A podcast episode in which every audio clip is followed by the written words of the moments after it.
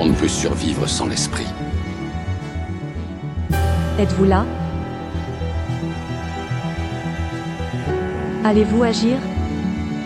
Let's reconnect.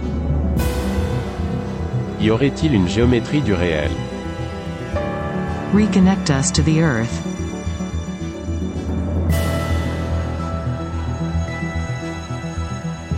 Bienvenue dans Géométrie du réel, le podcast produit par le studio des éditions L'Alchimiste. Alors, bonjour à toutes et à tous. Je suis très heureux aujourd'hui de recevoir Valérie Marchand, donc qui est autrice de plusieurs livres sur la méditation euh, pour enfants et aussi euh, des livres sur la pleine conscience. Alors, euh, Valérie, je vais te t'inviter à te présenter succinctement, s'il te plaît. Alors bonjour, merci beaucoup pour ton invitation Lionel. Donc effectivement, voilà, je m'appelle Valérie Marchand. J'exerce plusieurs métiers puisque au départ je suis professionnelle de santé et donc mon premier métier c'est pharmacien d'officine et j'anime aussi des ateliers de méditation de pleine conscience pour tout âge, des formations. Effectivement, j'ai écrit plusieurs ouvrages pratiques et, mmh, et je suis aussi artiste peintre. D'accord. Très bien. Alors justement, ce que je me demandais, c'était comment tu as fait, enfin quel est ton parcours pour passer de docteur en pharmacie, donc même si tu travailles en, officine, à des livres pour la méditation pour enfants, euh, des, des, stages, des ateliers, etc. Quel est, quel est ton parcours euh, pour passer de l'un à l'autre comme ça? C'est vrai que ça peut paraître étrange, mais en fait c'est très lié. Euh, au tout début de mes études de pharmacie, on nous a parlé de ce qu'on appelle l'effet placebo et l'effet nocebo. À l'époque, donc on nous a expliqué que lorsqu'on avait des études pour euh, évaluer l'efficacité d'un médicament, il y avait deux groupes, un groupe qui recevait le médicament et l'autre groupe qui ne recevait pas de médicaments mais un placebo sans principe actif et personne ne savait ce qu'il prenait. Et on note que dans le groupe qui reçoit le placebo, il se passe deux phénomènes intéressants. L'effet placebo, c'est-à-dire qu'il y a des personnes qui guérissent ou qui en tout cas développent l'effet euh, supposé du médicament euh, testé. Et il y a d'autres personnes qui développent ce qu'on appelle l'effet nocebo, c'est-à-dire les effets indésirables du médicament sans le prendre. Et on nous a parlé de ces, phénomènes comme le bruit de fond des études, c'est-à-dire que lorsque on étudie le médicament et que les effets du médicament dépassent ce bruit de fond, c'est que le médicament a une efficacité. Et moi, c'est pas ce que j'ai entendu. Moi, j'ai entendu que lorsqu'on ne prend pas de médicament, il se passe quelque chose et qu'en fonction de ce qu'on pense et de ce qu'on croit, on peut influencer notre santé, positivement ou négativement, mais en tout cas, ça impacte notre santé.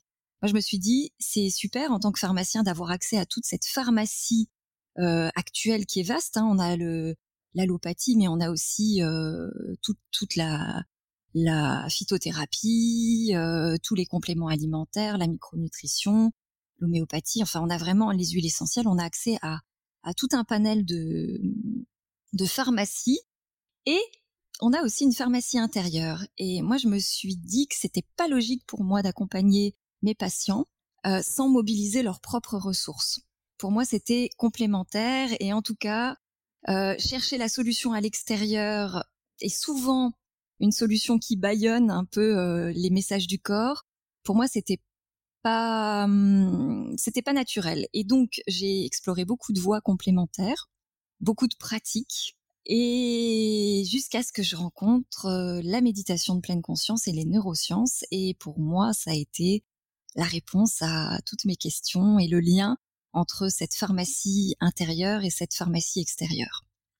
Et donc, j'ai commencé à méditer moi. Euh, alors, entre-temps, quand même, avant de découvrir la méditation, j'ai fait une cinquième année euh, hospitalo-universitaire à l'hôpital et j'ai fait de l'accompagnement de fin de vie pendant un an. Et le travail à l'hôpital plus cet accompagnement m'ont mené à un burn-out. Donc je suis ressortie de ma, ma cinquième année complètement épuisée parce que à l'hôpital il y avait une perte de sens puisqu'on n'avait pas les moyens euh, pour euh, accompagner le mieux possible les patients. Donc tout était fait de façon euh, très hum, technique, mais en tout cas, il y avait il n'y avait pas cette, cette qualité, cette possibilité, ce temps, ni les moyens techniques et, et financiers, hein, mais en tout cas, il n'y avait pas cette possibilité d'accompagner vraiment de, de, façon qualitative les patients. Et donc, il y, y, avait cette notion de perte de sens, mais il y avait aussi euh, mon hypersensibilité. Et je me retrouvais à percevoir les émotions de mes patients, euh, puissance 10 000, mmh. et je me suis épuisée émotionnellement. Et donc, j'ai rencontré la méditation de pleine mmh. conscience. Dans mon exercice officinal par la suite, j'ai à nouveau été confrontée à ce genre de situation. Et là, je n'ai pas fait de burn-out.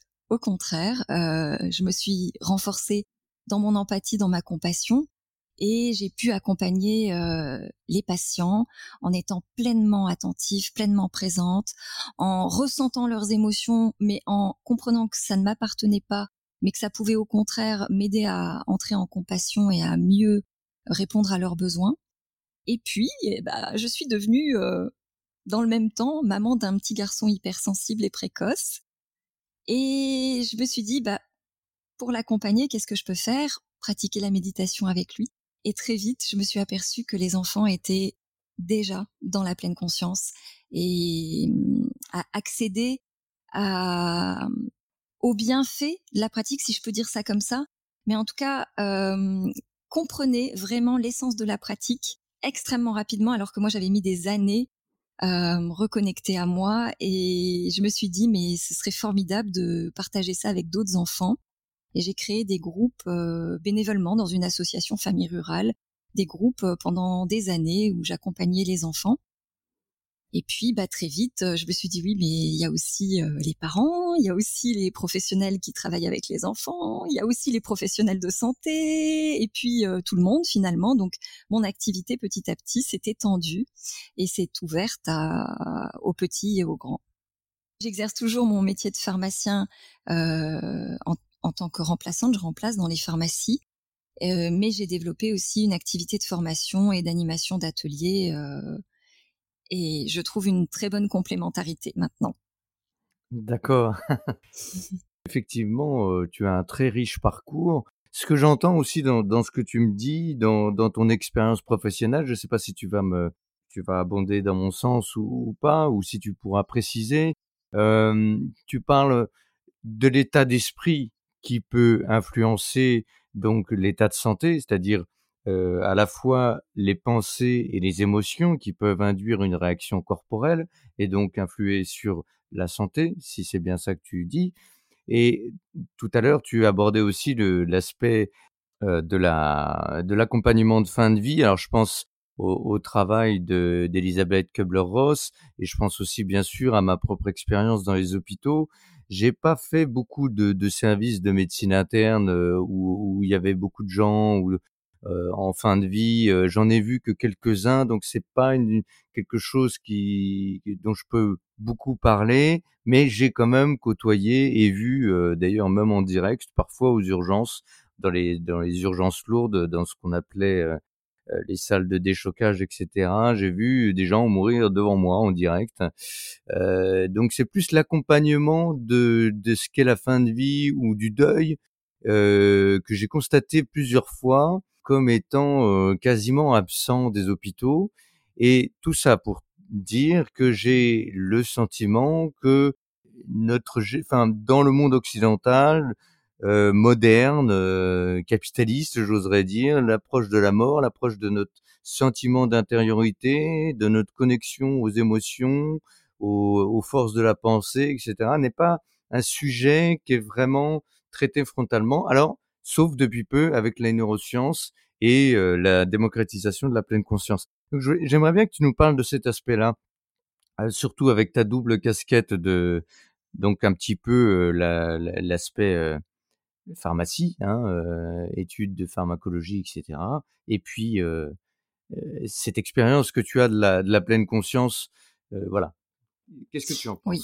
Alors c'est très riche ce que tu dis et effectivement, je peux dire que j'ai le, j'ai le sentiment que dans mon expérience officinale quotidienne, j'observe que beaucoup de mots que ressentent les patients MAU MAUX euh, viennent d'émotions qui n'ont pas été accueillies. Pour moi, euh, malheureusement, actuellement, il y a encore une séparation entre la psychologie et le médical. Euh, moi, dans mon, dans ma région, en Lorraine, je le vis simplement par le fait que le pôle universitaire euh, psychologique euh, des sciences humaines et sociales se trouve à Metz et euh, tout ce qui est pôle médical se trouve à Nancy. Et pour moi, on a mis la tête quelque part et le corps ailleurs et c'est pas logique. Je pense que on a malheureusement pas appris nous en tant que professionnels de santé l'impact que pouvaient avoir les pensées sur les émotions et sur le corps, l'impact que les émotions peuvent avoir sur le corps et sur la santé et malheureusement, pour moi, une émotion, tant qu'elle n'est pas accueillie, tant qu'elle n'est pas, tant qu'on n'a pas appris aussi à mettre des mots sur ce qu'on ressent, sur les besoins qui sont derrière, eh bien, il y a euh, une pensée ou une émotion, c'est quelque, quelque chose de physique, de chimique, euh, d'électrique même dans le cerveau. Donc, c'est quelque chose qui nécessite de l'énergie pour fonctionner. Et c'est quelque chose qui va déclencher des, la sécrétion de molécules. Ces molécules, euh, ben, elles ont un impact sur notre santé, sur notre corps. Et tant que l'émotion n'est pas accueillie, il y a un bruit de fond euh, chimique qui reste là et qui va, euh, euh, bah, à chaque fois qu'une nouvelle situation se présente et réactive l'émotion, ce bruit de fond va monter petit à petit jusqu'à ce qu'on atteigne un effet cocotte minute. Et là, la petite goutte d'eau qui vient faire déborder le vase, eh ben, il y a une explosion émotionnelle et peut-être parfois même on déverse ces émotions sur les autres. Et malheureusement, ce qu'on oublie souvent, c'est que ça, ça influence aussi notre santé. Et je pense sincèrement que la méditation m'a permis de faire ce chemin justement entre la tête, le cœur et le corps, et hum, m'a permis de me rendre compte à quel point l'accueil des émotions est alors essentiel dans la santé. Et on ne sait pas le faire, alors qu'en réalité c'est quelque chose de tellement simple et pragmatique. Le, le démarrage de l'accueil des émotions, c'est simplement sentir les sensations corporelles qui se produisent lors d'une émotion. Et alors, ce qui est formidable, c'est que même si on ne sait pas le faire sur le moment et qu'on veut apprendre à le faire, on peut le faire en différé après coup, puisque justement l'émotion reste en sourdine, et le soir tranquillement chez, chez soi, mais il y a plein de petits outils pratiques qui permettent d'apprendre petit à petit à faire de la place à notre ressenti, à nos émotions. Et, et ça, alors dans l'accompagnement de fin de vie, moi ça m'a beaucoup aidé effectivement puisque c'est bah, c'est un quelque chose qui, qui mobilise beaucoup d'émotions de colère, de peur, hein, mais, ne serait-ce que la maladie. Hein.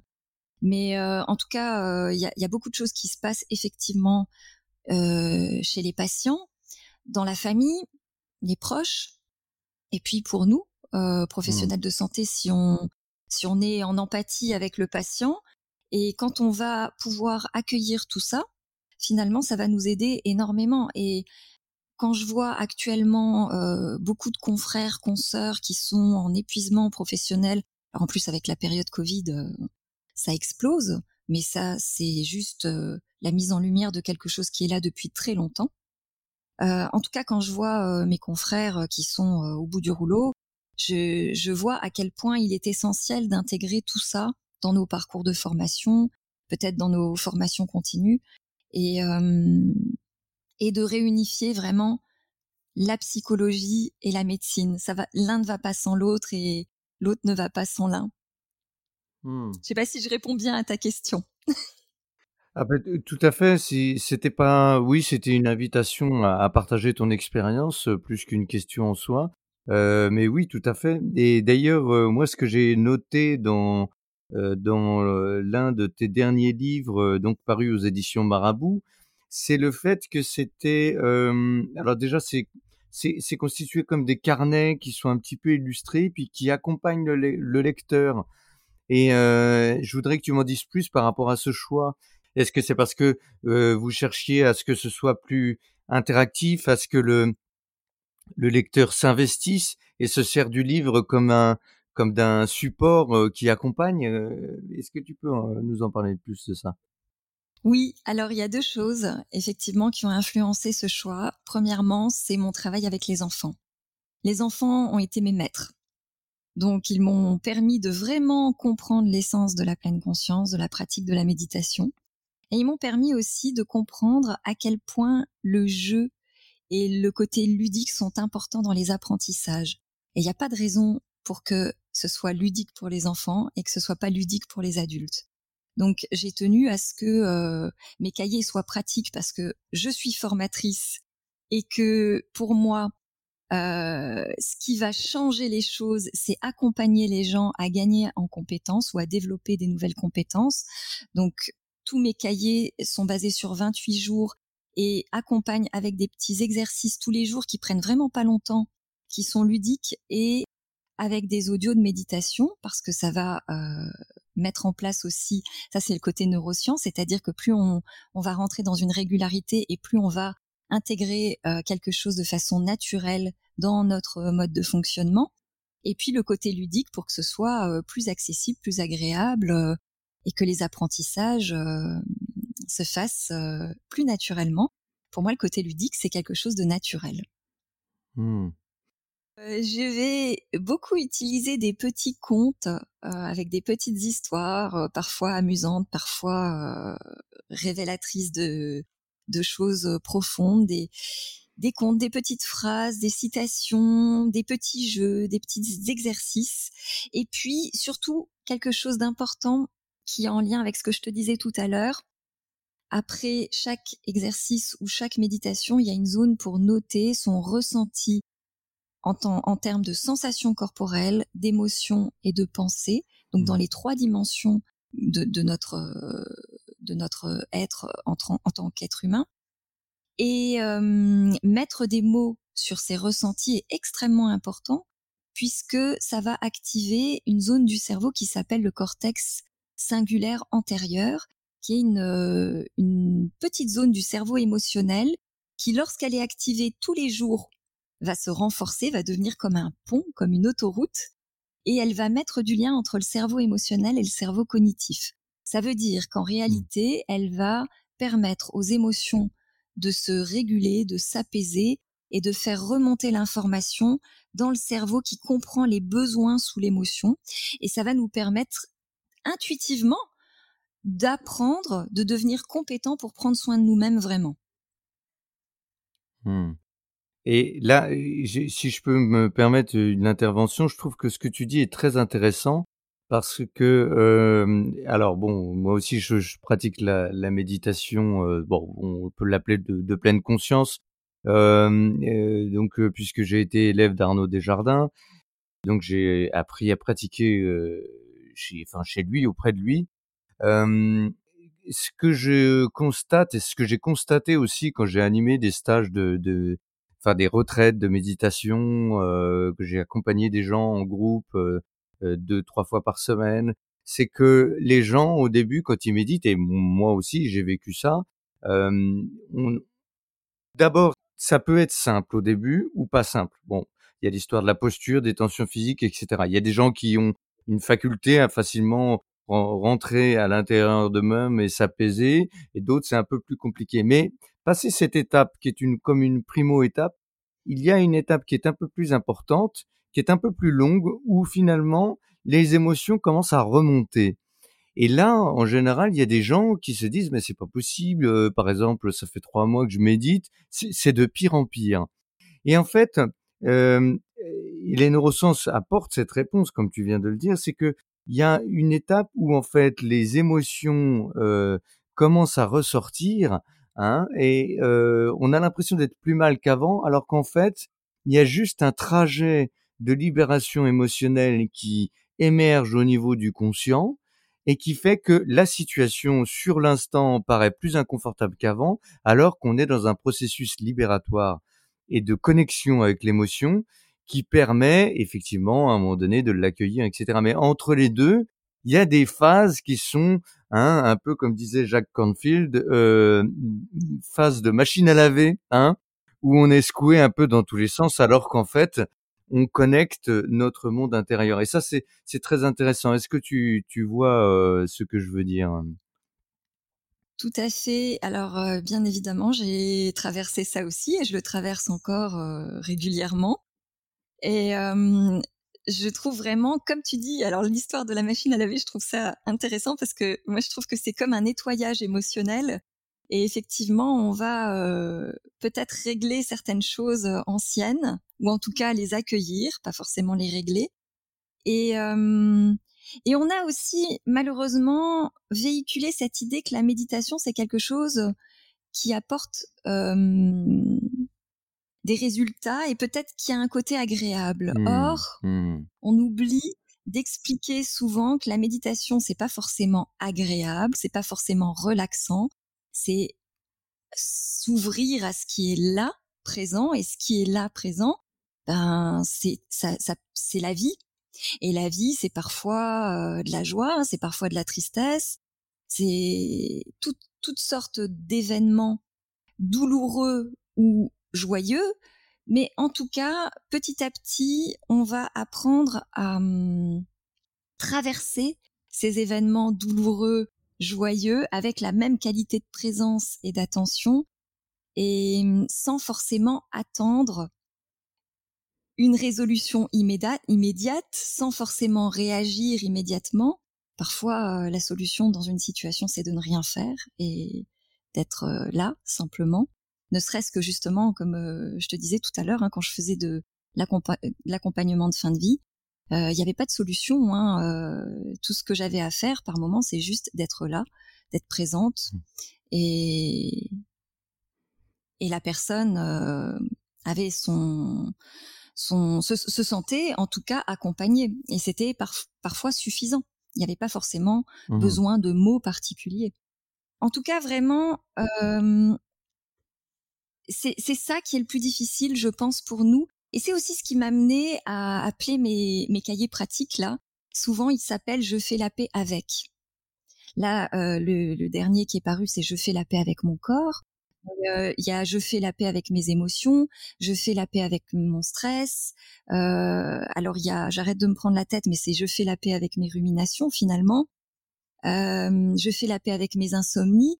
Euh, ça vient aussi de ça et de mon métier de pharmacien où, où je vois que dans la médecine occidentale, on a tendance à bâillonner le corps et à chercher une solution miracle qui va euh, nous couper des messages de notre corps. Alors que notre corps nous parle, il est intelligent, il est formidable, et plus on va, euh, notamment euh, en méditant, être à l'écoute de ce corps, mmh. et plus on va en découvrir son intelligence et sa magie. Mmh, mmh. Oui, je suis bien d'accord sur cette idée que le, de toute façon, c'est une réalité euh, scientifique euh, que le corps vit euh, dans l'instant, c'est-à-dire que on, le, le, glucose dans les cellules qui reste que quelques, que très peu de temps finalement, le, le battement de cœur qui est l'un derrière l'autre, le souffle dans les poumons qui ne dure qu'un certain temps. Donc en fait, c'est vraiment le, le, corps vit dans l'instant. Et c'est d'ailleurs tout à fait intéressant de voir que l'émotion, quand tu disais qu'elle qu'elle est qu'elle peut être en dormance, enfin c'est pas le terme que tu veux utiliser, ça c'est le terme que j'utilise moi, mais alors je je sais pas comment tu tu abordes ça dans tes ateliers, mais dans dans un de mes livres être libre des émotions, donc je précise bien qu'il s'agit d'être libre de l'émotion, qu'il s'agit pas d'être sans émotion, hein, qui est d'ailleurs une paraphrase de d'Arnaud Desjardins. Et euh, il expliquait, et donc je le reprends dans mon livre Être libre des émotions, cette idée que l'émotion suit une courbe, c'est-à-dire qu'au départ, elle, elle, elle, naît, ensuite elle grandit, elle grandit, elle grandit, elle arrive à son point culminant, et ensuite elle décroît, elle descend, et parfois elle reste en dormance, sauf si elle est accueillie complètement. Et en fait, ce qui se passe, c'est que la plupart du temps, les gens n'étant pas connectés à leur monde intérieur, n'étant pas connectés à leurs émotions, ils ne s'aperçoivent de l'émotion que quand elle est presque à son point culminant ou à son point culminant. Ils se disent d'un seul coup, ah ben oui, tiens, là, je suis en colère. Ah ben tiens, oui, ben là, je suis complètement triste. Ah ben tiens, là, je suis complètement dans ma peur. Et donc, en fait, l'émotion est déjà très, très forte. Et c'est compliqué, à, de mon expérience et de l'expérience de ceux que j'ai accompagnés, de connecter l'émotion quand elle est déjà forte. C'est difficile, autrement dit, d'être en pleine conscience avec l'émotion au moment où elle est très forte.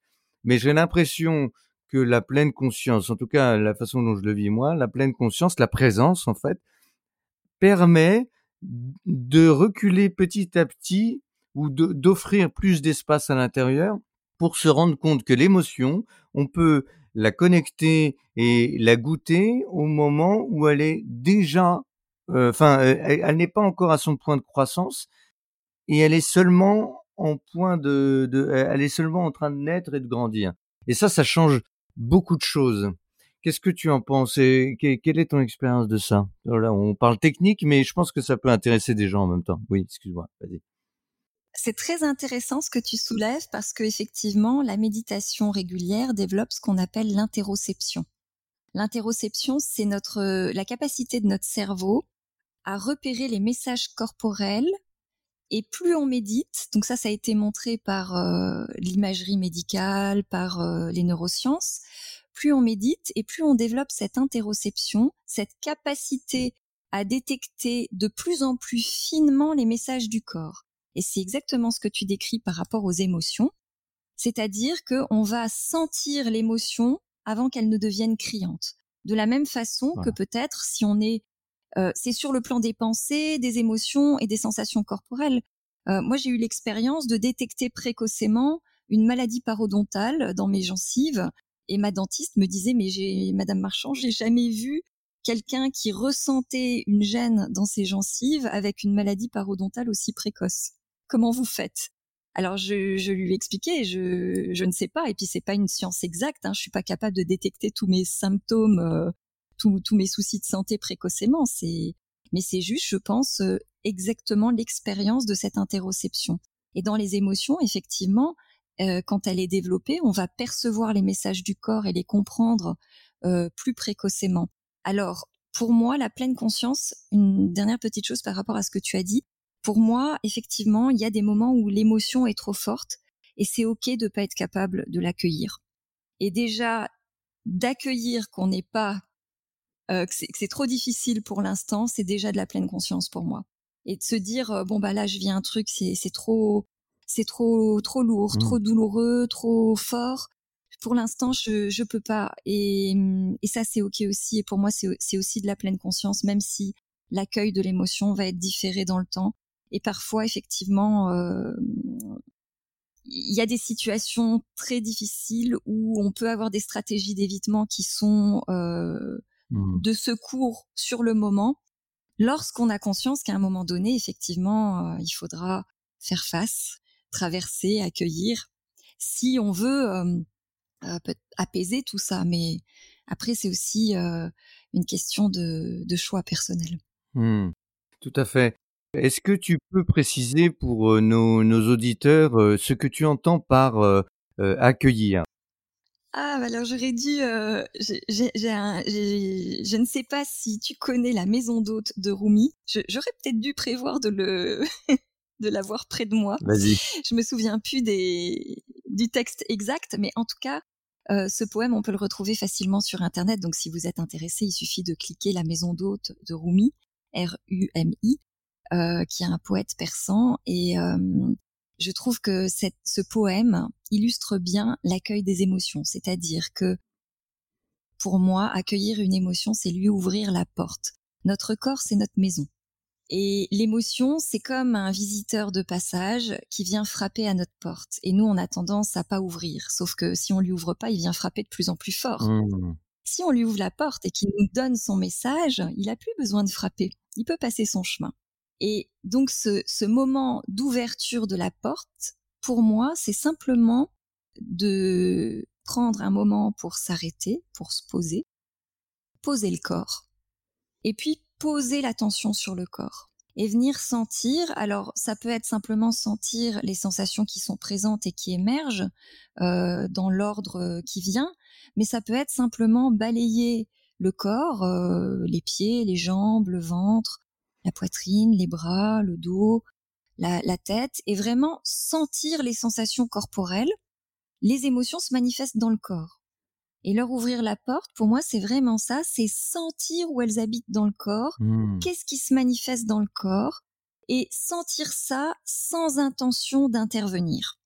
Juste faire une place au message du corps, l'écouter comme un ami bienveillant que, qui, qui nous écouterait quand on parle qui écouterait attentivement, qui peut-être reformulerait ah tu tu veux dire que tu ressens ça? Ok ouais. Et eh ben euh, on fait ça avec notre corps. Ah là tu sens une boule euh, dans le ventre. Bah c'est ok. Alors jusqu'où elle va la boule? Comment comment elle se manifeste? Quelle est la sensation? Ah tiens ça ça picote euh, c'est un poids. Voilà c'est vraiment euh, rentrer en contact avec la sensation et puis ne pas essayer de la supprimer de la changer donc ça pour moi c'est vraiment la première étape qui est essentielle à l'accueil des émotions.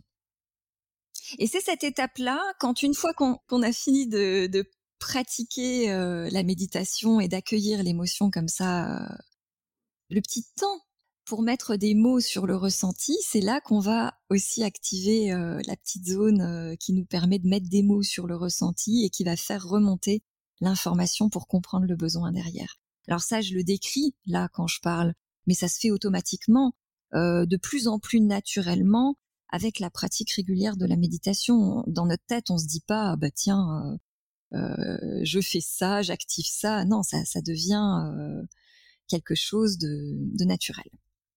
C'est très intéressant ce que tu dis. Il y a plusieurs pistes que je voudrais aborder, plusieurs chemins que je voudrais qu'on explore.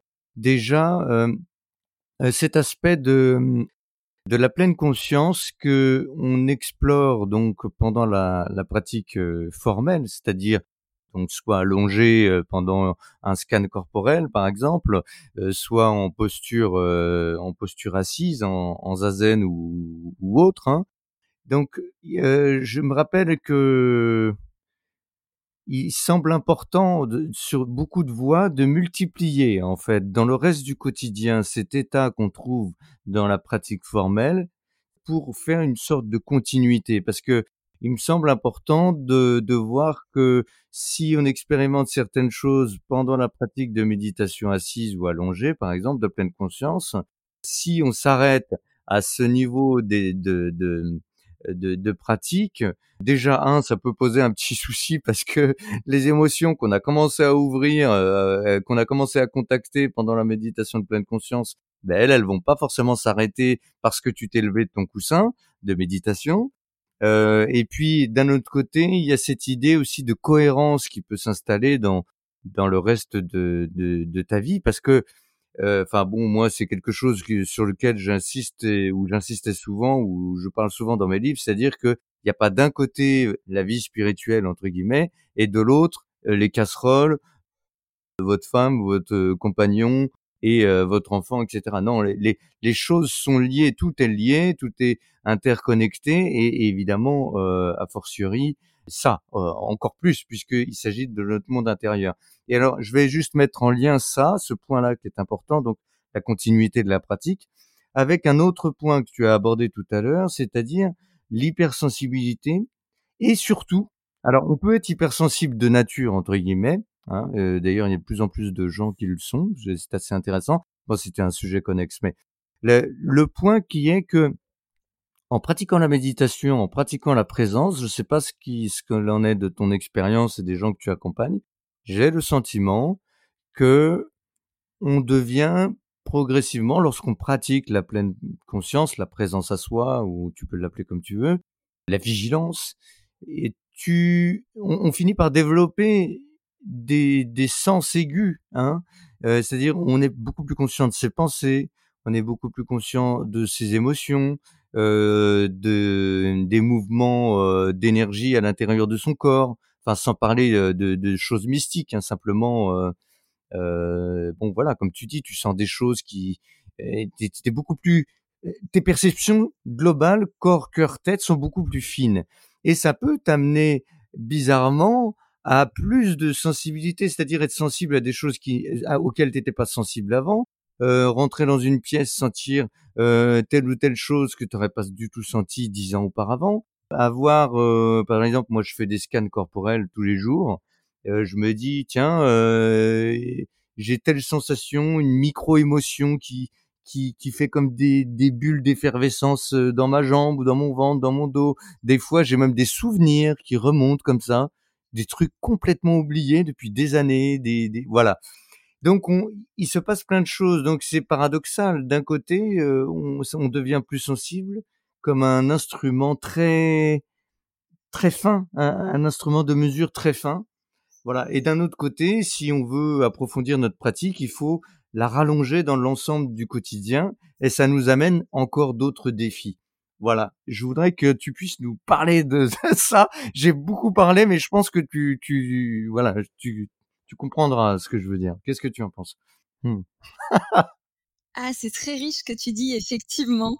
Alors, je, je, ne sais pas si on devient plus sensible ou si on est plus à l'écoute de notre sensibilité. Je ne sais pas si c'est ça exactement, mais en tout cas, j'ai la sensation que le corps, il est capable de percevoir tout ça, mais qu'on n'est pas toujours à l'écoute. Et qu'en tout cas, la pratique de la méditation, elle nous permet d'ouvrir cette écoute. Alors, comme tu dis, exactement, le fait de, prolonger la pratique dans le quotidien, c'est essentiel parce que bah, on peut pas cloisonner et euh, c'est bah, l'intention de la pratique. Pour moi, elle est d'apporter un équilibre. On est dans un monde d'hyperaction, de faire souvent quand on est dans l'action, le, dans le faire, on est en pilotage automatique. Ce qui est souvent utile hein, quand on conduit de ne pas devoir réfléchir à quelle pédale appuyer, à quelle vitesse mettre, c'est très utile, mais on a tendance à y être peut-être à l'excès. Et la méditation va nous apprendre à rééquilibrer grâce justement à ne rien faire, en étant présent, en étant là, donc pas en pilotage automatique, ou en tout cas, quand on est en pilotage automatique, on le remarque, et quand on le remarque, ben, on revient à notre méditation. Euh, et puis le pilotage automatique, il est naturel et utile. Hein, c'est aussi une, zone de repos hein, pour notre attention. Et puis pour moi, ce qui fait le pont entre les deux, c'est justement ce que tu dis, la pratique euh, informelle, c'est-à-dire faire en étant présent choisir des, moments du quotidien, et puis après ça devient de plus en plus naturel, mais choisir ces moments du quotidien qu'on va accomplir en gardant cette attention euh, bienveillante, ouverte, comme pendant la pratique formelle, c'est-à-dire une attention euh, amicale. Il y a des, moments où on va faire des choses qui sont agréables, d'autres désagréables, et puis on va être à l'écoute de tout ça avec euh, la même qualité de présence. Donc pour moi, ça, c'est vraiment cet équilibre qui va se remettre petit à petit parce qu'on a besoin, pour moi, de tout ça. De faire en étant pilote automatique, de faire en étant là et de faire rien, d'être euh, en étant présent. Donc voilà, pour moi, c'est vraiment essentiel ce que tu viens de dire. Et euh, quand on va développer tout ça, notre attention va se stabiliser on va avoir une attention plus solide, plus forte dans le moment présent. Et quand l'attention est stable, elle s'ouvre. Alors c'est exactement ce que tu décris dans ce que tu expliques. Et quand elle s'ouvre, cette attention, elle s'ouvre sur nous-mêmes, sur ce qu'on perçoit dans notre corps, dans nos émotions, dans nos pensées. On va même développer la métacognition, c'est-à-dire la capacité de détecter nos mécanismes de pensée, nos mécanismes automatiques, euh, nos, nos, petits travers, nos petites habitudes de pensée, etc. On va développer cette capacité à, hum, à comprendre nos propres fonctionnements, à les, repérer, mais on va aussi ouvrir notre attention au monde et aux autres. Et on va être capable de percevoir beaucoup plus d'informations qui viennent de l'extérieur, notamment euh, les émotions des autres, euh, euh ou, simplement leur, leur présence. On va être plus ouvert aux autres et puis on va être plus ouvert au monde. On va peut-être ça fait dix ans qu'on fait le même trajet tous les matins et puis un matin on va se dire mais mince là il y avait un magnifique magnolia ça fait dix ans que je passe je l'avais jamais vu. Moi c'est ce qui m'est arrivé. C'est exactement ce qui m'est arrivé sur mon chemin du travail et je me suis dit bah voilà maintenant je peux admirer ce magnolia tous les matins. Je me suis aperçue que sur le trottoir en face passait une de mes amies tous les matins et que je l'avais jamais vue. J'étais en pilotage automatique focalisé sur mon objectif. Et quand j'ai ouvert mon attention au monde qui m'entourait, je me suis rendu compte de beaucoup de choses. C'est très drôle. Est-ce que tu, enfin, quel lien tu fais avec ta volonté de, de, partager ça aux enfants? J'aimerais bien que tu nous parles aussi de, de Sève, l'association, et, et, et est-ce que tu penses, enfin moi, en tout cas moi personnellement, j'ai le sentiment que l'attention, comme on en parlait tout à l'heure, est sans arrêt happée vers l'extérieur. C'est-à-dire que on est happé vers l'extérieur de nous-mêmes. Et j'ai le sentiment que pour les enfants, euh, c'est quelque chose qui est encore plus présent parce que, enfin bon, moi je, je, je suis né euh, voilà en 76, j'ai vu les portables arriver, j'avais 24 ans, donc j'étais déjà quand même jeune adulte. Euh, et je me rends compte que là, bon voilà, euh, euh notre fils a 4 ans, euh, il comprend déjà très bien ce qu'est un portable, les vidéos enfin les appels vidéo, euh, voilà, il, il voit il voit les tablettes, il sait ce qu'est un ordinateur. Voilà, bon bref, je pense que tu as compris de, de quoi je parle et j'ai l'impression que cette attention qu'on a est toujours captée par l'extérieur et que c'est peut-être encore plus difficile maintenant de de, bah, je sais pas si on peut dire éduquer notre cerveau, éduquer notre notre monde intérieur, découvrir notre monde intérieur, sachant à quel point on peut être happé vers l'extérieur. Voilà. Qu'est-ce que tu en penses? Alors, eh bien, oui, effectivement, notre attention, elle est souvent happée vers l'extérieur parce qu'elle fonctionne aussi comme un réflexe. C'est exactement ce qui se passe quand on entend un bruit qui nous surprend, on va tourner la tête vers le bruit. Euh, donc forcément, notre attention, elle a tendance à être attirée vers l'extérieur. Et effectivement, c'est important d'apprendre aussi à notre attention à venir se poser à l'intérieur et à être à l'écoute. Euh, les enfants, ils ont... Euh, pourquoi moi ça m'a intéressé Parce que en tant que professionnel de santé, je me suis dit c'est quand même beaucoup plus simple de grandir en développant cette intelligence émotionnelle dont on a parlé tout à l'heure, euh, et du coup d'avoir une meilleure une meilleure relation à soi-même, euh, à sa santé, avoir une meilleure santé, tout simplement, et, de grandir comme ça plutôt que d'être adulte, d'être en souffrance et de chercher à changer des habitudes de fonctionnement, ce qui est très difficile. Hein, ça demande un engagement personnel, un effort, une régularité. Donc pour moi, c'était essentiel d'apprendre aux enfants euh, bah, à développer tout ça, à avoir accès à tout ça pour grandir, pour les accompagner du, du mieux possible. Donc j'avais cette euh, cette idée là. Et puis euh, bah, il se trouve euh, que quand je pratiquais mes ateliers, j'écoutais à l'époque les émissions de Frédéric Lenoir. Je lisais ses livres et puis je suis allée le voir à un salon du livre et on a beaucoup beaucoup parlé. À l'époque, il commençait déjà à envisager de travailler avec les enfants donc moi, je ai parlé de mes, ateliers. On a gardé contact et euh, lorsqu'il a créé son, association SEV, donc savoir-être et vivre ensemble, eh bien, on s'est mis à travailler ensemble. Hein. Il m'a demandé de, de peut-être d'intervenir. Et puis, donc, je suis devenue au départ formatrice et puis directrice pédagogique pour la pratique de l'attention. L'intention, de ces ateliers, elle est formidable et elle fait ce que tu as soulevé tout à l'heure, le lien entre la tête, le cœur et le corps. Voilà, c'est vraiment des ateliers de pratique philo avec les enfants qui vont développer ces trois dimensions et mettre en lien ces trois dimensions. Alors Frédéric, il a fait cette expérience pendant un an d'animer des ateliers philo.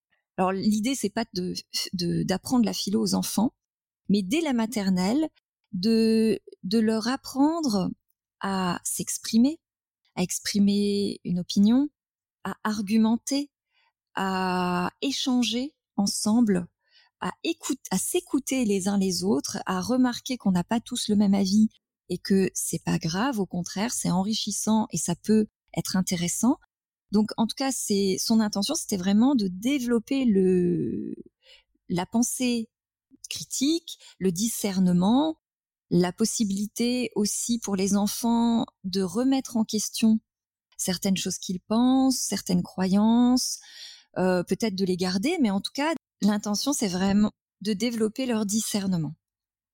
Et il s'est aperçu très vite que les enfants avaient beaucoup, beaucoup de difficultés à se poser à être à l'écoute les uns des autres. Et il s'est dit, je m'inspirer de mon expérience personnelle et je vais leur proposer une petite méditation, une petite pratique d'attention avant de commencer, histoire de, bah, comme lui, il a bien conscience que la tête, le cœur, le corps sont liés, bah, de poser le corps déjà, de poser l'attention, et puis quand on pose le corps et l'attention, eh bien, on fait de la place aussi dans notre tête, dans notre esprit, pour peut-être moins les pensées ruminantes ou les pensées automatiques, les jugements automatiques, et plus les idées, la pensée outil, la pensée créative.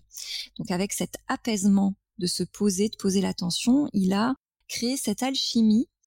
Alors il a aussi euh, invité un autre pilier. Donc en fait on a quatre piliers chez Sève. On a euh, la pratique d'atelier philo, les notions de philo, donc la théorie que nous en tant qu'animateurs on apprend.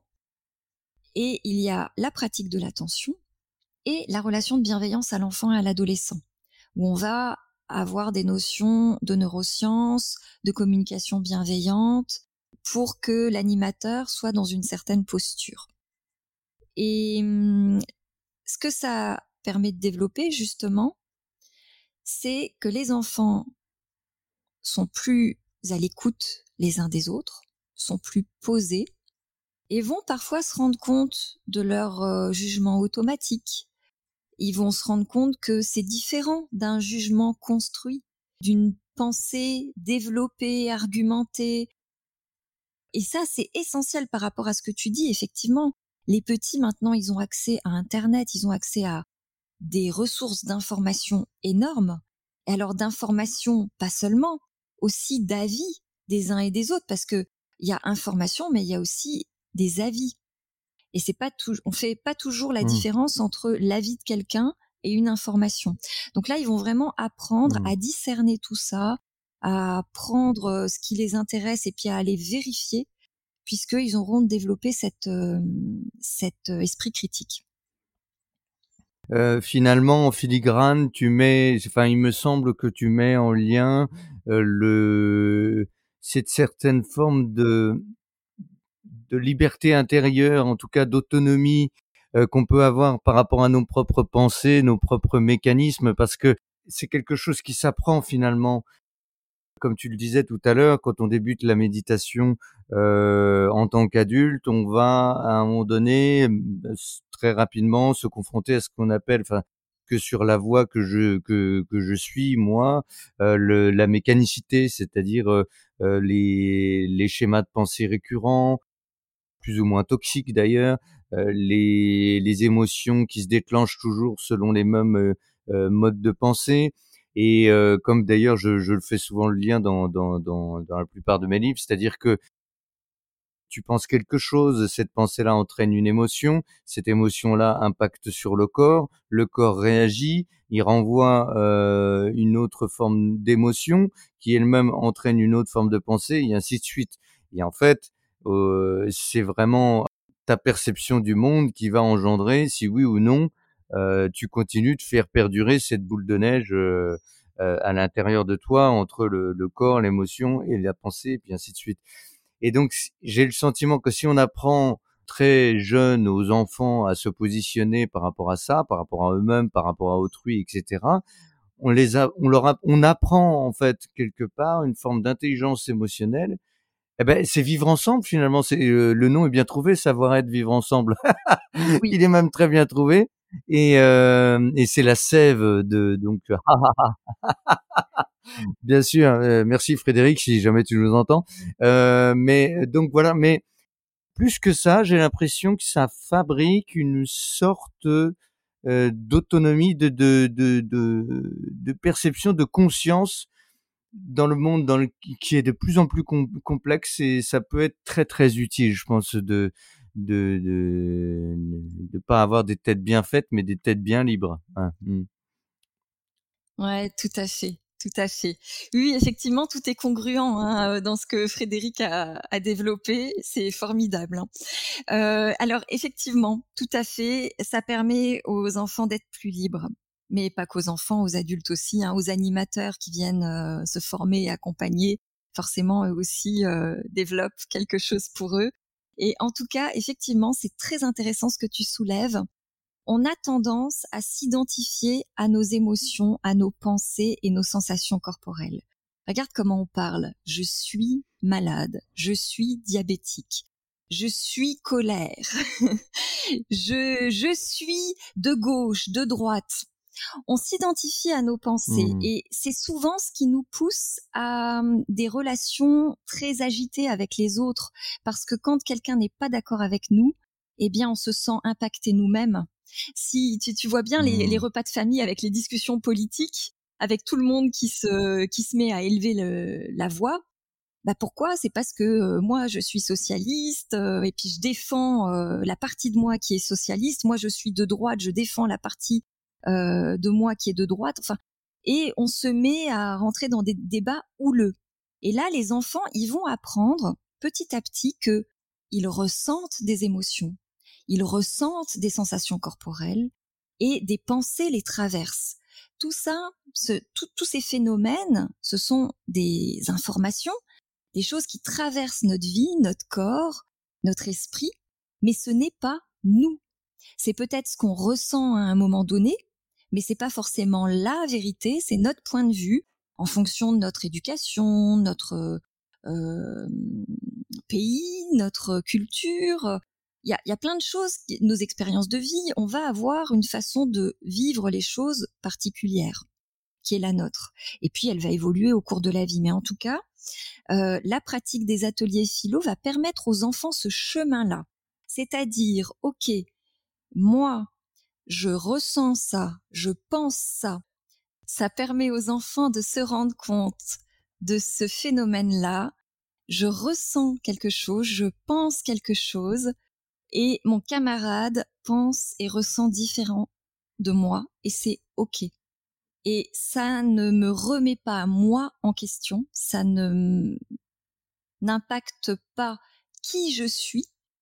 Et du coup, les enfants vont apprendre petit à petit à écouter l'autre qui n'est pas du même avis, qui n'est pas d'accord, et à être capable de ne pas avoir un débat euh, émotionnellement euh, fort euh, avec de la colère, avec euh, de la justification, mais plutôt d'écouter l'autre, de, de comprendre son point de vue, d'argumenter son propre point de vue et d'être capable aussi après dans la cour de continuer à jouer ensemble même si on n'est pas d'accord et c'est pas grave au contraire c'est intéressant et c'est enrichissant. Et c'est très intéressant parce que finalement, euh, apprendre à faire ça, c'est aussi, enfin, c'est la possibilité de désamorcer des disputes, et peut-être même euh, ce genre de disputes qui, qui vont jusqu'à la bataille, à la guerre parfois. Oui. Ça, c'est un certain aspect. Et puis voilà. Et puis l'autre aspect que je trouve très important, c'est aussi pouvoir oser dire non. C'est-à-dire, euh, ok, d'un côté, alors là, je prends, ça peut peut-être que d'une certaine manière, je, je prends le contre-pied de ce que tu dis, mais d'un certain point de vue, euh, bon, bah, je suis pas d'accord avec toi, euh, c'est comme ça, bon, voilà, mais c'est aussi s'autoriser soi à se dire, bon, euh, je suis pas d'accord avec ça, et si je me respecte moi, je pense que il vaut mieux que je me connecte à moi-même et que je suive telle ou telle voie. C'est-à-dire, Oui. c'est comme une- un respect de soi. Là, si je te respecte toi, finalement, faut aussi que je me respecte moi-même parce que je me connais mieux. Je sais que telle ou telle chose me conviendra mieux. Par exemple, je dis des bêtises, mais bon, à un moment donné, euh, on le voit souvent. Tu dois euh, l'avoir vu dans dans les vies euh, de gens qui commencent à s'intéresser euh, à la pleine conscience, à la méditation, au yoga, au qigong, etc. Euh, souvent, c'est des gens qui sortent, bah, comme toi d'ailleurs, hein, d'un burn-out, comme moi, euh, quand j'ai quitté les hôpitaux, j'étais complètement euh, à terre, hein, avec les quatre années de nuit aux urgences de Necker. Enfin bon, donc c'est toujours aux sorties de crise ou au moment où on se dit bon bah là on peut plus continuer comme ça, on change de paradigme intérieur et on se dirige vers quelque chose où on se respecte plus. Et là on change de vie. Et c'est très intéressant ça parce que finalement c'est aussi donner ces clés là dès le plus jeune âge. Est-ce que je me trompe? Qu'est-ce que tu en penses de ça? Tu as parfaitement raison, c'est essentiel ce que tu viens de dire. Je suis tellement contente que tu en parles. Ça aurait été tellement dommage que que ce Bon. soit pas abordé. Merci. Alors, je, je vais te dire très comme comme ça me vient. Pour moi, la méditation, ça a été un chemin d'amour envers moi. C'est vraiment une pratique que ce soit en tant que personne ou en tant que professionnel de santé, on m'a appris que c'était bien de s'occuper des autres, que c'était altruiste, que c'était important, mais on m'a aussi fait comprendre que c'était égoïste de s'occuper de soi. Ah Or, c'est essentiel. C'est essentiel, ça nécessite cet équilibre hein, quand on prend soin des autres.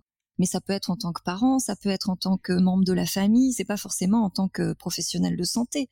Mais en tout cas, euh, moi j'ai appris à me connaître, à écouter mes besoins, mes limites, à, connaître mes valeurs. Et alors effectivement, ça m'a, quand euh, j'ai vécu ce burn-out, ça m'a fait prendre certaines décisions, notamment de pas travailler à l'hôpital. Mais par la suite, euh, très franchement, la méditation m'a aussi apporté cette capacité à faire des choix sans qu'il n'y ait forcément de crise. Et je me suis retrouvée dans des situations dans ma vie où je sentais que quelque chose n'était pas en accord avec mes valeurs et que c'était pas ok pour moi. Et j'ai appris à dire non. Et ça a été le cas euh, parfois quand on me proposait, c'est un exemple, hein, on m'a proposé un CDI dans une pharmacie où il y avait des pratiques qui n'étaient pas en accord avec mes valeurs. Et j'ai dit non. Et pourtant, j'avais besoin d'un travail, j'avais pas de d'inscription à Pôle Emploi, j'avais vraiment besoin d'un revenu. Mais pour moi, à un moment donné, c'est peut-être aussi mon côté professionnel de santé, je me suis dit ma santé, c'est une valeur importante pour moi. En tant que professionnel de santé, je peux pas dire aux gens prenez soin de votre santé et moi pas prendre soin de ma santé. Et là, je sens que si je vais dans cette voie, je vais me rendre malade. Mmh. Donc euh, j'arrête là et je vais trouver une autre solution. Voilà. Et euh, effectivement, ça m'a permis euh, de faire des choix essentiels en étant à l'écoute de mon corps, de mon cœur et de ma tête les trois euh, liés, mmh en, choisissant pas seulement avec mon mental, pas seulement avec mes émotions, euh, mais avec euh, tout. Alors effectivement, apprendre ce chemin-là aux enfants, c'est essentiel puisque à un moment donné, ils vont devoir choisir leur métier. Et apprendre à choisir son métier en se connaissant, en sachant ce qui nous fait vibrer, ce qui est important pour nous, ce qui résonne avec nos valeurs, mais c'est fondamental et à respecter ses limites, à respecter ses besoins, c'est fondamental. Et d'ailleurs, euh, à propos de changer de métier, moi j'ai beaucoup de confrères, consoeurs, euh, euh, collègues dans le milieu de la santé qui changent de métier actuellement. Alors pas, pas seulement depuis la période Covid, hein, mais les dernières années. Et et c'est, je pense que c'est vraiment essentiel d'apprendre aux enfants d'avoir cette capacité de choisir quelque chose qui leur convient euh, le mieux possible, et puis en cours de route de se dire bah peut-être ça ça me convient plus et peut-être que je peux envisager de changer quelque chose, de d'apprendre un nouveau métier. Je trouve que cette possibilité-là, elle est intéressante, cette souplesse, elle est intéressante. Et euh, effectivement, moi, je connais beaucoup de professionnels de santé aujourd'hui qui ne se sentant plus en accord euh, avec leurs valeurs, puisque on a un mode de fonctionnement qui est euh, proche de celui de de l'industrie, de l'entreprise, dans le milieu de la santé. On nous demande une certaine rentabilité, sauf que la santé c'est difficilement quelque chose de rentable. Euh, donc il y a une perte de sens et la plupart des gens que je connais qui changent, changent de métier, ce sont des personnes qui méditent ou qui ont euh, fait un travail de développement personnel suite à un burn-out. Mmh. Et c'est drôle cette, euh, cette, enfin, cette question de la perte de sens. Enfin, j'allais parler euh, de, de, la possibilité de, de changer de paradigme. Là, pour le coup, je parle au niveau mondial carrément parce que je vois la question écologique. Alors, dans les questions dont, dont je t'avais fait part, il y avait cette question de l'éco-anxiété qui est ressentie par même des, enfants ou des, pré des préados, évidemment des adultes aussi, pour ceux qui, prennent conscience de la de l'urgence de la situation climatique, de la situation écologique, voilà. Et je me dis que ce genre d'outils, ce genre d'approche, cette cette façon qu'on qu'on peut avoir de de proposer aux enfants de se connecter à eux-mêmes pour qu'ils soient plus proches de leur propre réalité, ça peut permettre de leur offrir la possibilité eux-mêmes d'un moment donné de dire non. Voilà, de- moi je souhaite faire ça, je, suis plus en accord avec ça. Et, du coup, de proposer des millions de petits changements de paradigme, des millions de petits changements de vie qui, à un moment donné, feront, je l'espère, un- une bascule, tu vois. euh, Qu'est-ce que tu en penses, euh, cette question Ça sera peut-être le mot de la Eh fin. oui, peut-être. Alors Mm. effectivement, euh, je vais te donner une réponse très claire. Ça, ça a été prouvé scientifiquement, puisque Eileen Snell a, a effectué euh, depuis, euh, je crois maintenant, euh, peut-être 30 ans, des ateliers de méditation dès la maternelle en, en Hollande. Et euh, Mmh. elle a mené des études et elle s'est aperçue que les enfants qui méditent depuis leur euh, plus tendre enfance sont des enfants qui ont principalement choisi des métiers euh, qui ont un lien avec le développement responsable, l'écologie, ou des métiers en lien avec le soin à la personne, l'accompagnement euh, des personnes.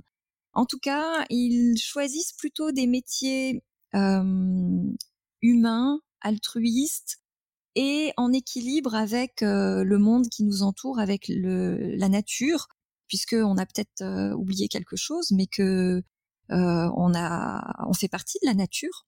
On est partie vraiment Mmh intégrante de la nature et hum, ne pas se- s'envisager globalement avec la planète, avec la nature, finalement, ça, nous déconnecte d'une partie de nous-mêmes. Et ces enfants-là, en tout cas, ils sont conscients que tout est interrelié et euh, ils, ont à cœur de prendre soin globalement de des autres, de la planète, des voilà. Alors, ça me fait, là pour une fois, je, réagis tout de suite parce que euh, ça me fait penser à une question que je voulais te poser, euh, qui était un peu l'argument, euh, le contre-argument que, des gens peuvent lancer sur la méditation, du genre ah bah oui, mais bon, c'est le diktat du bonheur, il faut que tout le monde soit beau, heureux, euh, etc. C'est des choses qui sont évidemment euh, euh, fausses. Hein, Mm. euh, voilà, c'est une vision erronée de, de la pleine conscience, etc. Mais quand je quand je, je t'entends répondre ça, ce dont je suis par ailleurs persuadé, je pense que on peut avoir un petit peu ce, cette vision-là. Bah oui, alors ils sont altruistes, ils se tournent vers la nature, etc. Ce qui est ultra simplifié comme vision. Mais euh, qu'est-ce que tu peux répondre à ça entre guillemets? Qu'est-ce que tu peux répondre euh, quand les gens restent sur le bord d'une vision très de surface oui, mais peut-être parce qu'il y a une confusion entre le plaisir et le bonheur. Ah, Bien joué. Voilà, c'est pas joué. parce qu'on est heureux qu'on éprouve du plaisir en permanence. Voilà, c'est le Hmm. bonheur, c'est peut-être quelque chose de plus plus subtil, plus profond. Et c'est peut-être Hmm. justement ça, c'est de dans le quotidien d'être en accord avec euh, soi, avec ses valeurs et euh, d'œuvrer pour euh, cultiver ces valeurs-là. Ça, je pense que quand on quand on a cette capacité d'être à l'écoute de soi, de s'aimer, euh, d'être à l'écoute des autres, peut-être que c'est une forme de bonheur qu'on n'imagine pas quand on est dans la recherche du plaisir permanent. Et notre société, elle nous apprend à fonctionner comme ça, cette société consumériste, à être dans cette recherche de plaisir, euh, de d'objets, de choses qu'on veut avoir. Et finalement, peut-être qu'on se reconnecte avec la méditation à l'essentiel. Et alors, bien évidemment, le bonheur, c'est pas que du plaisir, c'est aussi des moments douloureux, euh, mais on va peut-être les traverser différemment. Je sais pas trop comment expliquer ça. On, oui, comme tu dis, on a cette idée que euh, quand on médite, on doit être zen. euh, euh, peut-être qu'on est, on ne vit plus de grosses émotions, ce qui est complètement faux. Hein. Moi, je vis en pleine conscience des, colères, euh, des, des tristesses, mais donc c'est c'est pas c'est pas du plaisir en permanence, c'est pas toujours agréable. C'est c'est vivant, la vie, c'est on se reconnecte à la vie, on embrasse ce qui est là, on Tout accueille ce qui est là, Hmm. mais c'est accueillir, ça veut pas dire être d'accord. Et hum, accueillir, ça veut pas dire ne rien faire. On apprend à discerner aussi ce sur quoi on peut agir et ce sur quoi on peut pas agir. C'est-à-dire que on va peut-être Mmh. développer une forme de lâcher prise, d'accueil, de d'acceptation de ce qu'on ne peut pas changer.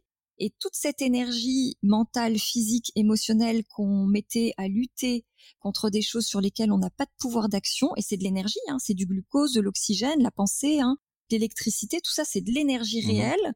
Bah, tout ça, quand on est dans la- l'acceptation, on va libérer cette énergie pour peut-être agir sur des choses sur lesquelles on a un pouvoir d'action et sur lesquelles on peut changer les Mmh. choses.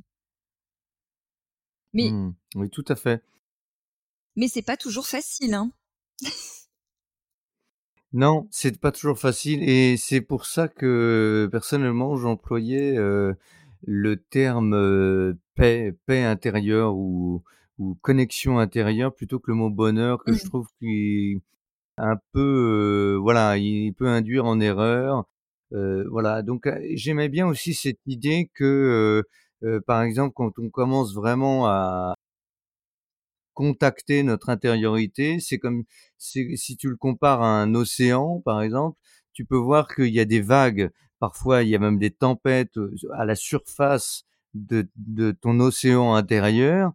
Mais si tu prends l'habitude de plonger à l'intérieur de toi de plus en plus loin, en fait, tu peux contacter en pleine tempête extérieure, c'est-à-dire tu sens qu'il y a des émotions, tu sens qu'il y a des libérations de de vieilles mémoires, peut-être des pensées qui te perturbent et cetera. C'est la tempête en surface, mais si tu arrives à te reconnecter à l'intérieur de toi, eh bien, dans la profondeur, tu verras que le fond des océans n'est quasi quasiment jamais, heu, perturbé par les tempêtes de surface et ça permet de vivre une une double réalité qui est un peu étrange, mais qui permet en fait un ancrage dans le réel, un ancrage dans l'instant présent, et qui permet aussi de pas être emporté comme un fétu de paille par les émotions, parce que comme tu le dis, les émotions perdurent, euh, on continue de vivre les émotions, euh, elles sont là, elles sont vécues ou pas en pleine conscience, mais effectivement, euh, voilà, c'est comme s'il y avait plusieurs niveaux, voilà. Je sais pas ce que tu en penses de ça. Oui, oui, je suis tout à fait d'accord avec toi. Et euh, effectivement, euh, de toute façon, on ne peut pas arrêter d'avoir des émotions, sauf le jour où on meurt. Puisque les émotions, c'est aussi les émotions qui nous ont permis de, de survivre en tant qu'espèce. Sans peur, on ne peut pas se protéger du danger. Sans colère, on ne peut pas défendre son territoire. Sans tristesse, on ne peut pas faire de deuil.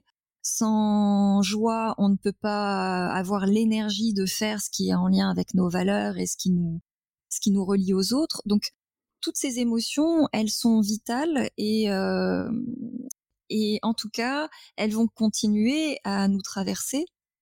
Mais c'est notre point de vue par rapport à ces émotions qui va changer finalement.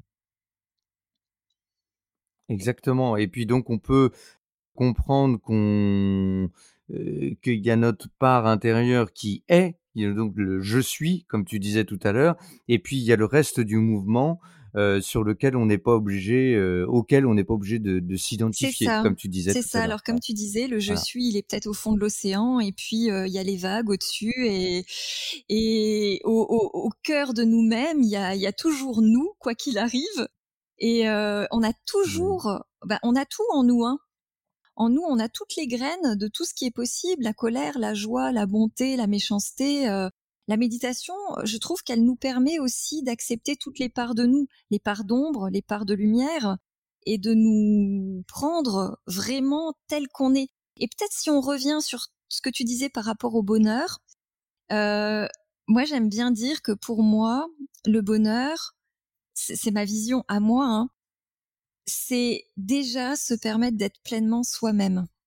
Et ça, c'est un chemin qui est pas Mmh. forcément facile, mais hum, Mmh. je, je pense vraiment que ce qui peut nous rendre malheureux, c'est de, de ne pas savoir être pleinement soi-même, de ne pas s'autoriser à être qui on est, à ressentir ce qu'on ressent, à penser ce qu'on pense.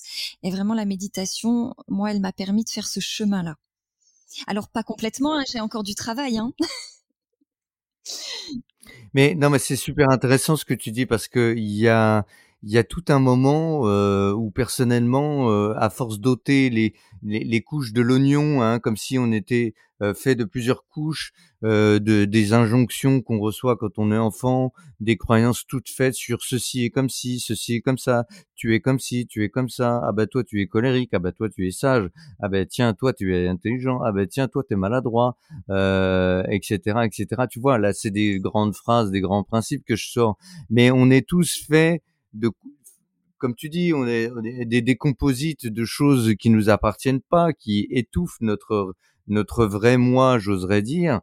Et ce qui est intéressant, et ça c'est un, petit message que je glisse au passage, euh, dans la voie du, du, du Vedanta, euh, les, les, les, voies directes, on peut penser, dans, dans le Zen aussi un petit peu, que il faut supprimer l'ego, si tu veux, supprimer l'ego, passer au-delà de l'ego, etc. Alors que il est vraiment important, avant de penser à l'effacement de l'ego, des limites de l'ego, de penser à avoir une structure intérieure suffisamment stable pour en fait rejoindre finalement euh, le vrai ego, c'est-à-dire ce que nous sommes vraiment au fond de nous, pour ensuite s'ouvrir. Alors que passer de l'un à l'autre, de passer de, du, de l'état du, du chaos intérieur à l'effacement de l'ego, euh, c'est la voie directe vers euh, l'effondrement psychique et c'est une mauvaise voie, c'est une voie de garage. Enfin, à mon sens. Je sais pas si je suis clair. Je suis tout... oui. alors là, bon. Je suis tout à fait. Ouais, mais, je suis tout à fait d'accord avec toi. Euh, au début, dans mes pratiques euh, spirituelles, euh, de méditation, j'avais cette croyance qu'il fallait euh, supprimer l'ego. Jusqu'au jour où, euh, justement, par ma pratique de la méditation, je me suis compris, j'ai compris que je me mettais en tension, que je luttais contre une part de moi-même. Et, exact. et, et c'est pas, bah, voilà, comment est-ce qu'on peut espérer vivre en paix, être en paix dans le monde si c'est un champ de bataille à l'intérieur de nous, c'est pas possible. Et euh, notre ego, je pense que il, il, peut se construire de façon saine. Et on a, on peut observer des personnes qui ont un ego surdimensionné, qui vont avoir une une hyper confiance en eux, et puis on peut, à l'inverse, avoir des personnes qui n'ont pas du tout confiance en elles, qui ont un ego qui est euh, euh, qui, n'a pas euh, été structuré et qui du coup s'effacent, ne, ne, savent ni dire non ni dire oui en fonction de ce qu'elles veulent vraiment. Et, et donc, je pense qu'il y a un équilibre à trouver. Et effectivement, quand on apprend aux enfants à avoir confiance en eux, toutes ces phrases qu'on leur dit euh, tu, n'as pas mal, c'est rien, il euh, y a rien, arrête de pleurer, il euh, y a pas de raison de se mettre en colère pour ça, toutes ces phrases où on leur dit tu n'es pas capable de savoir ce que tu dois ressentir. Et là, avec la méditation, on va leur dire qu'est-ce que tu ressens? Ah, c'est intéressant ce que tu me partages, merci. Et là, on va développer leur confiance en eux, leur capacité à savoir ce qu'ils ressentent, ce qui est important pour eux et ça me semble essentiel. Et là, pour moi, c'est, alors je sais pas si c'est le mot juste, un ego sain, mais en tout cas, euh, l'estime de soi, c'est quelque chose d'essentiel et, ça s'apprend dès le plus, jeune âge. Tout à fait, tout à fait. Et ça, et ça évite les verrouillages dont on parlait tout à l'heure, que, que, finalement on retrouve, euh, qu'on qu subit en étant adulte tous les tous ces verrouillages, tout, toutes ces autocensures ou, les, ou censures venues de, de l'extérieur. Tu dois pas sentir, euh, tu dois, tu devrais pas te mettre en colère, tu devrais pas ressentir ça. Oh, n'en fais pas une comédie, comme tu disais. Tous ces, toutes ces choses là qui euh, répétées au fur et à mesure des années euh, amènent l'enfant à se nier mmh. lui-même pour euh, pour continuer d'être aimé. Parce que disons, si papa ou maman disent qu'il faut pas que je, rentre, je ressente ça, si je ressente ça, je ne serai plus aimé. Et si je suis plus aimé, je serai malheureux. Or, je veux continuer d'être aimé et voilà. Et c'est et hop. Et alors là, il y a un piège terrible. Et c'est le même piège qu'on retrouve d'ailleurs dans la société de consommation, c'est-à-dire ah ben tiens, euh, j'obtiens tel cadeau, euh, j'en veux toujours plus, c'est le plaisir immédiat, mais si je l'ai pas, je vais me sentir mal, donc je vais chercher à tout faire pour l'avoir parce que comme ça je me sentirai bien. Et c'est la notion de plaisir immédiat qui est d'ailleurs presque alors, je sais pas si les neurosciences disent que c'est à l'exact opposé, mais de mon point de vue, euh, j'ai l'impression que c'est l'exact opposé. Mais... Euh, oui, alors effectivement, euh, on, on est allé même cette recherche de plaisir, elle nous amène même à des stratégies d'évitement. On est dans la distraction en permanence et et on n'est pas connecté, on n'est pas connecté à la vie. Mmh. Et mais j'avais j'avais euh, le souvenir d'avoir lu, alors euh, peut-être que toi tu auras les mots, qu'en neurosciences le plaisir immédiat déclenchait euh, certaines hormones, alors que euh, par exemple la, ce que j'appelle la connexion avec la profondeur, la, la pleine conscience, la paix relative, hein, euh, amène d'autres types d'hormones et d'autres types de connexions. Oui, tout à fait. Alors il faudrait que je me replonge dans mes dans mes documents pour euh, pour euh, réexpliquer euh, peut-être euh, concrètement. Mais en tout cas, oui, effectivement, ça n'active pas du tout les mêmes circuits. Et, et la recherche de plaisir immédiat, elle est très addictive, alors que la pratique de la méditation, elle peut nous libérer justement des addictions. Mmh. Oui, tout à fait.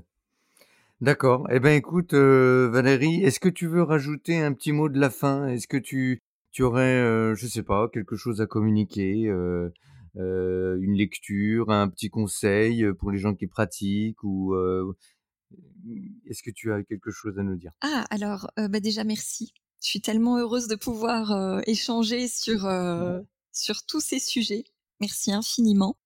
Merci d'être venu. Et euh, eh ben, une idée de lecture. Alors c'est drôle que tu proposes ça parce que ce matin, quand j'ai préparé mes affaires, euh, je sais pas pourquoi, j'ai sorti le premier livre que j'ai lu sur l'instant présent. Et c'est un livre d'Eckhart Tolle. Et Ah bah oui. c'est le pouvoir du moment présent. Et il y a quelque chose qui m'a frappé. Alors j'ai assisté à la conférence qu'il est venu faire en France et j'ai lu ses livres et moi ça a été le, le, la première personne qui avait une façon d'expliquer ce qu'est le, le pouvoir de l'instant présent d'une façon tellement pragmatique que ça m'a parlé tout de Mm. suite. Et il nous avait raconté une expérience. Euh, il était dans le train et en face de lui, le train ou le bus, je sais plus, mais il, est, il avait en face de lui une femme qui parlait toute seule. Elle avait un dialogue avec une personne invisible et elle était en train de parler, toute seule à voix haute. Et sa, son, son premier, sa première pensée, ça a été un jugement automatique. Oh, mais elle est complètement folle. Et puis tout d'un coup, il s'est rendu compte qu'il était en train de parler tout seul. Et il s'est dit intérieurement, mais je suis en train de faire la même chose, sauf que je le fais dans ma tête. Et en fait, on est tous fous. Et j'ai trouvé ça formidable, cette, cette, euh, cette prise de conscience. Et en fait, on est Mmh. tous, on a tous tout un, tout un dialogue intérieur qui est invisible aux autres, mais qui est là, et on a tendance à croire Mmh. tout ce que nos pensées nous disent. Et moi, en tout cas, Mmh. ce, ce premier livre que j'ai lu, le, que j'ai lu, Le pouvoir du moment présent, ça a été une révélation pour moi, de prendre conscience, voilà, vraiment que euh, ce qui est vraiment réel, c'est le moment présent, et que tout, tout le reste, finalement, c'est notre monde virtuel. Ça, j'ai trouvé que, donc, en tout cas, si je peux conseiller une lecture, c'est ce livre-là, tout simplement. Et c'est drôle que tu me demandes ça parce que je, je, je l'avais pris à côté de moi ce matin. Voilà. Eh ben, super. Eh ben, écoute, merci beaucoup, Valérie. Je mettrai dans la description du podcast hein, les petites informations, euh, les liens vers tes livres, euh, euh, vers Sève aussi, l'association. Il faudra que tu me donnes euh, les, les informations. Voilà. En tout cas, euh, j'étais très content de t'accueillir. Et puis, ben, écoute, je te dis à très bientôt. Voilà. Merci infiniment pour tout. Bonne journée. Merci.